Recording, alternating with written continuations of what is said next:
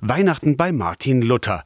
Einige Bilder zeigen ihn im Kreis seiner Familie singend mit einer Gambe und im Hintergrund ein leuchtender Weihnachtsbaum. Sieht nach Familienidyll aus, ist aber Unfug, sagt Anne-Kathrin Ziesack, Leiterin der Luther-Museen in Wittenberg. Darstellungen, die Luther unterm Weihnachtsbaum in der Lutherstube zeigen, beinahe als Erfinder des Weihnachtsbaums. Das gehört zum Luther-Kitsch, wo man das besondere Familienleben stilisieren wollte. Luthers Zeitgenossen haben über ihn geschrieben, dokumentiert sind seine Tischreden. Er selbst hat ebenfalls viele Texte verfasst. Nur darüber, wie er Weihnachten feiert, ist wenig überliefert. Aber es ist davon auszugehen, dass Weihnachten in der Kirche war.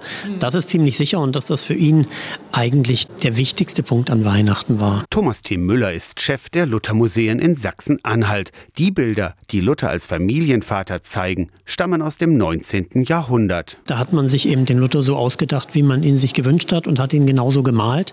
Und die Bilder sind sehr wirkmächtig gewesen. Die sind überall abgedruckt worden, wurden immer wieder repliziert.